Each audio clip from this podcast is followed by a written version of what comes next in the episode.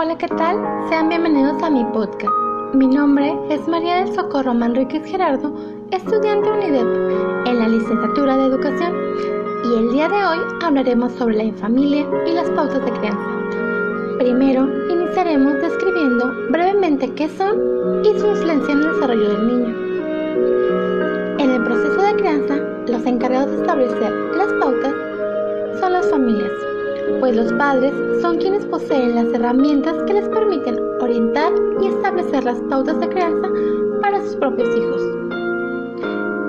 Las pautas de crianza son usos, estrategias, límites y costumbres, así como valores, actitudes, roles y hábitos que se transmiten de generación en generación para cuidar, crear y educar.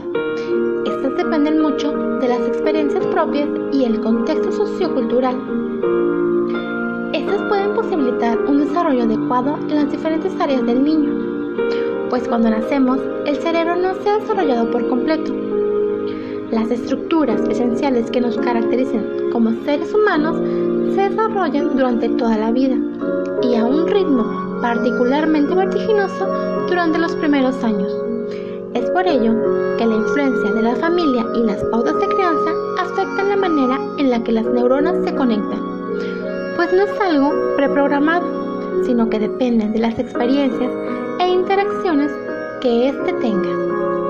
Esto es muy necesario para lograr un desarrollo integral en los niños.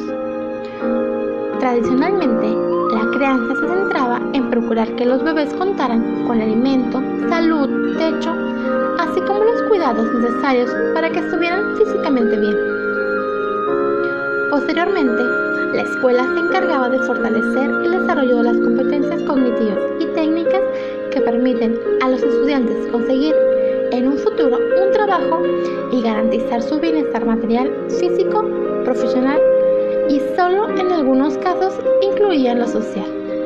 Sin embargo, por mucho tiempo no se tomó en cuenta otras áreas para complementar un desarrollo o dejaban de lado áreas realmente importantes como lo emocional. Cuando hablamos de desarrollo integral, hablamos de todas las áreas y etapas por las que atraviesa el ser humano y la importancia de que cada una se desarrolle conforme a la edad, características y necesidades del niño.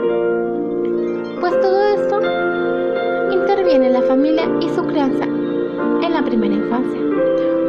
Pues así como una semilla requiere condiciones ambientales particulares para poder germinar y echar raíces, de la misma forma es crucial que los niños cuenten con un ambiente e interacciones óptimas para promover el desarrollo de sus capacidades y competencias. Por ello, para cuidar y promover el sano desarrollo es de suma importancia la forma en la que las familias conviven con el niño, el ambiente y los valores que, que éstas les aporten, pues el crecimiento sano del recién nacido se apoya en el establecimiento o generando un vínculo o un apego seguro. Además, la confianza que éste establece con las familias desarrolla el apego. Y el apego que se desarrolle es primordial para su desarrollo sano y los buenos resultados que estos, al ser llevados a cabo, seguirán en pie de por vida.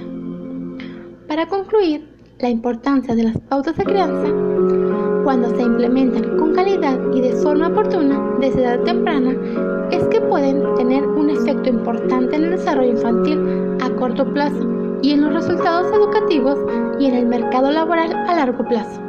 Es por ello de su gran importancia en el desarrollo y su aplicación en la primera infancia es crucial en esta época para lograr el desarrollo del niño. Pues entendemos con esto una educación formativa buscando fomentar cambios positivos en sus actitudes y propiciando que desarrollen al máximo sus capacidades y habilidades. Me despido de ustedes con esta hermosa frase de Don Bosco, que dice, para ejercer una influencia benéfica en los niños es indispensable participar de sus alegrías. Gracias por su atención.